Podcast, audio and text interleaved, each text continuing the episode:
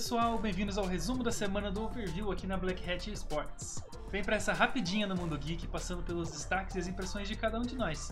Eu sou o MD, o seu jornalista de esportes, e a Vivo Cade tá de cheat nesse Academy. Eu sou o Kaelos, faça ou não faça, tentativa não há. E nessa semana a gente teve o CBLOL e todas as ligas pelo mundo, e a gente teve algumas surpresas, né? É, que a gente falou, inclusive, no nosso podcast Black Stage. Se você ainda não ouviu, confere aqui no feed. Tem tanto o resumo da semana quanto o, o tema que a gente tratou. Tema super importante e é muito legal da gente falar sobre o cenário de esportes no Brasil e no mundo. Para o CBLOL, a gente tem agora a segunda rodada, que está para iniciar no sábado e no domingo. O Valorant Challengers 2023 Split 1 do Brasil, onde as equipes estão disputando uma vaga para o Challengers. E o CSGO, é, oito times lutam pela vaga no South America Series 4. Então acompanhe os esportes, traga para a gente todas as novidades e a gente vai debater mais na, como que foi o desdobramento dessa semana de esportes na semana que vem. E eu queria só acrescentar, como eu falei no início, que eu acho que a Vivo Cage trouxe um time de cheatados para o Academy. A gente tem aí bastante gente que já jogou CBLOL, o pessoal é experiente, o pessoal já é já é macaco velho. Então, tô com dó dos outros times do Academy aí, porque a molecada joga bem, velho. Joga bem, o pessoal do time do Academy do, da Vivo Cage. Porém, falando aí em games. Quer deixar algum palpite para a próxima semana e a gente te cobrar?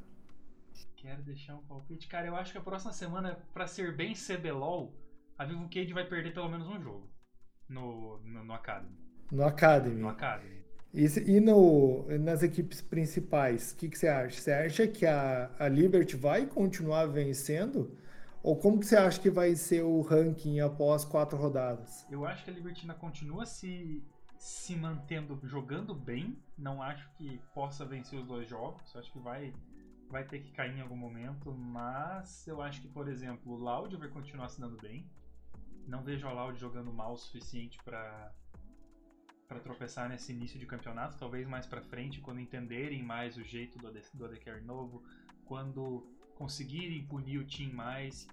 E eu acho que o resto vai continuar embolado, como a gente disse no, no Black Stage, no resumo da semana, Black Stage, a gente leva um tempinho para se adaptar ao jeito novo de jogar da galera, mas depois já vai ficar bem definido quem joga como, como por exemplo já é é, já foi estudada e, e abatida a Pen Gaming, os outros times vão estar tá, vão tá entrando nesse ciclo também. Mas a gente vai ter que esperar para ver. Contudo, eu acho que a Loud e a Red ainda vão continuar sendo os times a, a serem batidos do CBLOL. Então vamos uma rapidinha. Loud ou Fluxo? Loud. INTZ ou Kabum? Kabum. Fúria ou Liberty? Liberty. PEN ou Red? Red. Vivo Cage ou Los Grandes? Los Grandes. E para a quarta rodada, Liberty ou INTZ? INTZ. Los Grandes ou PEN? PEN. Red ou Vivo? Red. Loud ou Fúria? Loud. Fluxo ou Kabum? Cara, fluxo.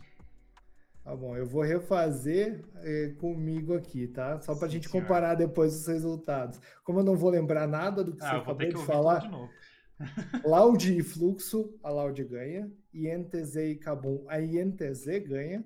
Fúria e Liberty, a Fúria ganha. PEN ou Red, a Red ganha. Vivo e Los Grandes, a Los Grandes ganha. Liberty NTZ, eu acho que a NTZ ganha e ela vai ficar 3-1, se eu não me engano. Uhum. Los Grandes e PEN, eu acho que a PEN ganha e vai surpreender. Red e Vivo, a Vivo ganha. Loud e Fúria, a Loud ganha e ela vai fazer 4-0. E Fluxo acho. e Kabum, eu acho que a Fluxo, o Fluxo se recupera e ganha da Kabum. Então eu acho que assim, a gente vai ter, a gente vai ter um time que eu acho que é a Loud que vai ficar 4-0, a Liberty vai ficar 2-2 a Red vai ficar 3-1 e a gente vai ter alguns empates de 3-1 e vai dar uma equilibrada. Vamos, depois a gente pega isso e vamos comparar na próxima semana quem errou, quem acertou e, e, a gente vê o que a gente faz. Beleza? Formou, formou, formou. Falando agora de games, uh, uma notícia triste para quem é viciado em Fallout 76, uma notícia boa para quem começou a jogar agora ou para quem não usa é, armas ilícitas. A Bethesda finalmente resolveu colocar um patch no jogo para consertar armas lendárias. Então você que usava uma arma é, que, sei lá, você usava um lança-chamas com balas que explodem, pois é, você não vai mais poder usar, querido, porque esse, esse aprimoramento é ilegal. Agora sua, sua arma teve o aprimoramento retirado e você não vai mais poder usar. Ou seja, vocês que gostam de uma gameplay mais lore-friendly, vocês não vão mais ter problemas em enfrentar um boss, por exemplo, a Scorch Beast Queen, e ver ela morrer em dois hits. Porque não vai ter mais aquele nível 2000 e pouquinho dando one hit no, no bicho. Pra quem é nível 2000 e pouquinho é chato. É, é chato. Mas ah, convenhamos que dá aquela balanceada gostosa no jogo, né? Finalmente, porque. porque, assim. É, apesar de a gente gostar de dar one shot nas coisas, cara, é, é, perde um pouquinho da graça, né? Não sei vocês, mas para mim perde um pouquinho da graça. E olha que eu jogo bastante e eu gosto das coisas, mas é, a Bethesda, a Bethesda consertar alguma coisa já é um, já é uma, uma surpresa, né? Vide Skyrim, vide os outros Fallouts e agora o, The Elder Scrolls Online não tem tanto problema assim, mas temos medo do, do The Elder Scrolls 6 e, mas ver eles consertando alguma coisa é bom porque é um MMO, então a galera vai, vai dar exploit, vai tentar dupar o item e aí vai dar aquele problema todo de padrão já de MMOs, né? Se esse podcast não for continuado, é porque a gente sofreu um, um processo da Bethesda, tá? Só para ficar claro aqui. Falando de filmes agora, né? É, essa semana lançou Mega, Megan, que nada mais é do que um cruzamento entre Chuck e Robocop. Mas toda. Brincadeiras de lado, é, Megan, que foi cogitado por ser um filme de terror, ele tem algumas cenas de terror e traz alguns elementos, mas o legal, né, da, desse filme é o, o protesto, né, é, traz a realidade de que hoje as, algumas das crianças né, são criadas pelos seus familiares, alguns pais distantes, omissos ou extremamente ocupados que dão simplesmente um tablet, um celular para a criança, essa criança acaba consumindo tudo que existe na internet, né? E, e Mega retrata bem isso, né? Então é legal, tem algumas cenas que são engraçadas até, mas ela cospe na cara da sociedade falando sobre é, a realidade, né? Que imagina uma criança ou no caso é, do filme uma inteligência artificial que consome tudo que tem na internet e como ela reagiria a isso, né? E como que ela reage. Isso fica evidente no decorrer do filme. E para você que não ia assistir Megan porque estava com medo de ser um filme de terror e etc, é muito mais engraçado com dancinha e tudo mais. Afinal de contas, né, para quem não sabe, Megan é uma boneca que foi programada a partir de inteligência artificial e foi é, aprimorada a partir de reação de algumas crianças, né? Então ela foi aprimorada, a inteligência artificial foi aprendendo. E a inteligência artificial, a boneca, é, foi criada para proteger as crianças. Então o pai compra e se exime da responsabilidade de educar seus filhos, deixa isso para a boneca fazer e ela aprendendo isso, ela aprendeu como proteger a criança. Sabe que criança adora TikTok. Então foi aprender a fazer as dancinhas para as crianças. Então assim, é um filme divertido e se você tem tempo e dinheiro, porque hoje ir no cinema é realmente como entregar uma parte do seu rim, uhum. vai lá e eu tenho certeza que você vai se divertir. É, e também, boa notícia para os fãs da Marvel é que Wakanda Forever chega dia 1 de fevereiro no Disney Plus. Então, se você não quis deixar o seu rim no cinema, você vai poder ver ele no Disney Plus com a sua assinatura um pouquinho menos salgada. É, agora em fevereiro, no começo de fevereiro, eu tô ansioso porque eu realmente não fui no cinema, infelizmente não, não tinha essa grana para gastar no cinema. Vou, vou assistir no Disney Plus, vou me divertir, vou lembrar do Chadwick Boseman, vou me é, vou me deleitar com um dos últimos filmes bons feitos da Marvel, que ó, os outros estavam meio, né, meio capenguinhas assim.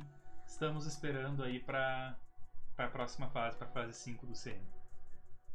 E se você já é assinante da Disney Plus ou vai assinar para consumir o material da Marvel, fica a dica de assistir Willow. Se você é da nostalgia do primeiro filme do Willow, a Disney recentemente lançou uma série sobre o Willow e toda a, a, todo o seu grupo de aventureiros numa missão. Então fica a dica para você assistir também e consumir. Afinal de contas, se você já é assinante da Disney ou vai assinar, você já vai estar com, com a assinatura lá, aproveite tudo que é, a plataforma tem a oferecer.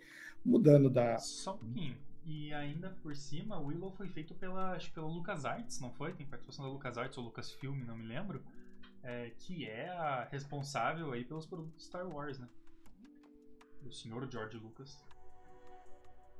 Então vale a pena dar uma conferida lá. Saindo da Disney e indo para Prime Video, essa semana teve o lançamento da segunda temporada de The Legend of Vox Machina. Para quem não sabe, é, copiando não, que é uma palavra muito forte, mas usando, usando de inspiração de Caverna do Dragão. Para quem você não sabe, Caverna do Dragão foi baseado num grupo de aventureiros que é, deu origem à série nostálgica dos desenhos, né, que algumas pessoas assistiram quando era criança e outras foram assistir muito tempo depois. Se você é desse tempo ou consumiu Caverna do Dragão, tem grande chance de você gostar de Vox Machina dá uma pesquisada no Prime, assista a primeira temporada e já emende na segunda temporada. Diferente da primeira temporada, a segunda temporada de Vox Machina estão sendo lançados três episódios por semana.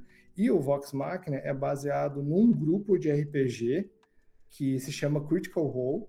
E esse grupo é, tem a peculiaridade de ser formado por todos os, os membros desse grupo são dubladores. Para quem não sabe, por exemplo, a Pike, que é uma gnoma, que é clériga no Vox Machina, a dubladora dela é Ashley Johnson, que nada mais, nada menos que dublou a Ellie do The Last of Us.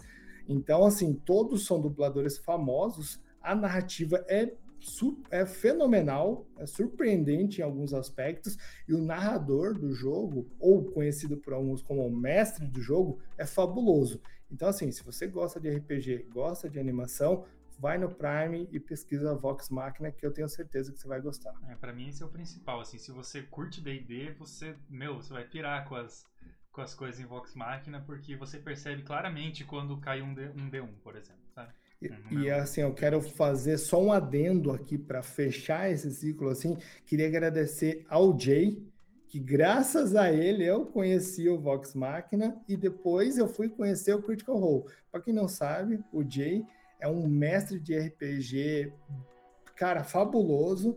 Para quem não conhece, procure aí Jay com, na Twitch e vai conhecer o trabalho dele, porque ele é sensacional. Então vale a pena também conhecer esse streamer de RPG, criou um mundo de RPG e tá na Twitch aí, então dá uma pesquisada também que você vai, vai ser feliz. Voltando aí aos assuntos de Marvetes, os novos trailers da fase do CM estão hypando todo mundo. Eu não sei se você que está ouvindo já sabe, mas assim, o Khan tá na solta no CM.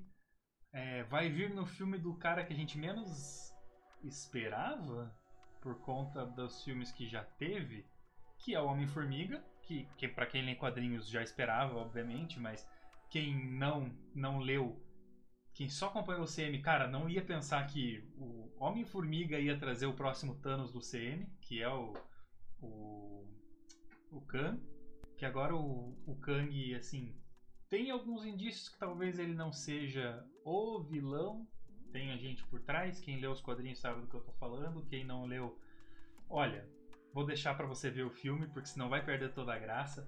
Mas assim, o mundo quântico tá aí, as, a nova fase do CM vai começar a trazer o multiverso muito mais do que o Doutor Estranho trouxe, então a gente pode esperar aí um novo filme do Doutor Estranho para essa fase ou para a próxima, com muita loucura, muito personagem novo, A gente está ansiosamente aguardando a entrada dos X-Men, a entrada do Deadpool e os novos esquadrões de anti-heróis e heróis que vão se formar aí.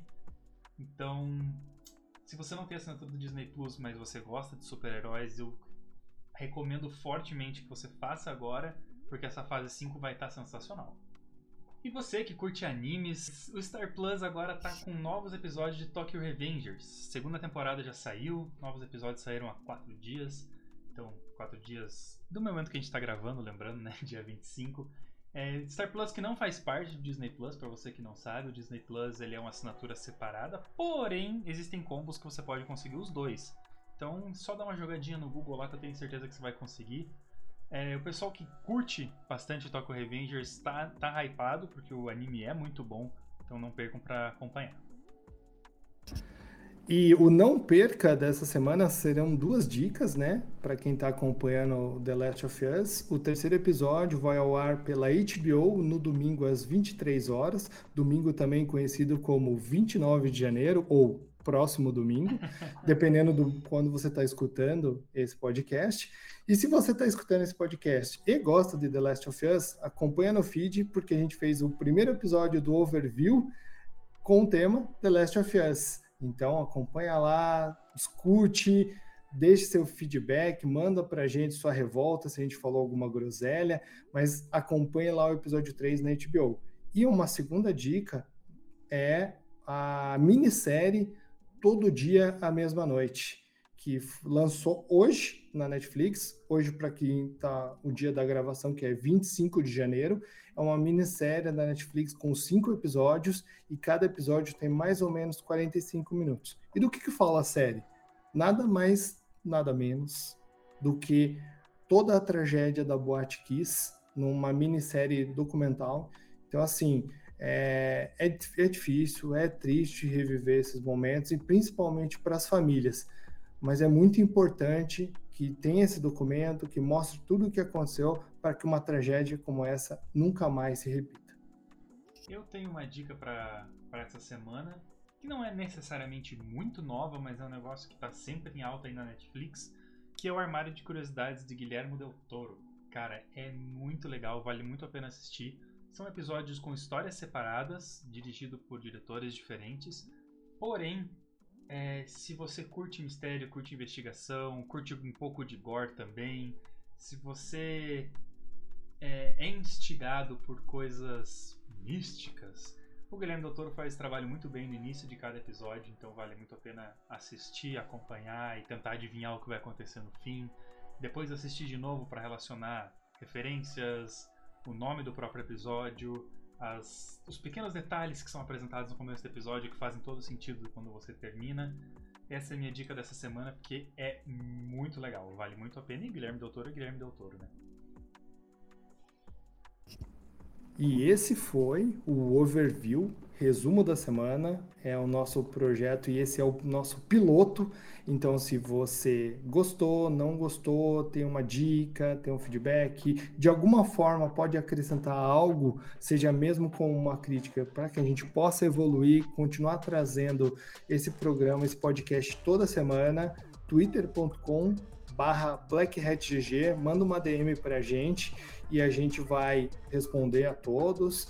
Ou comenta quando a gente lançar esse episódio lá, e eu tenho certeza que a gente vai absorver isso e vai tentar evoluir e trazer cada vez mais melhores episódios. Eu fico por aqui, sou Caelos, um abraço e até semana que vem. É isso aí, pessoal. Eu sou, eu sou o MB, sou jornalista de esportes. E para quem ouviu o overview, ah, por favor, não me peça para comentar sobre os filmes de Resident Evil. Até semana que vem.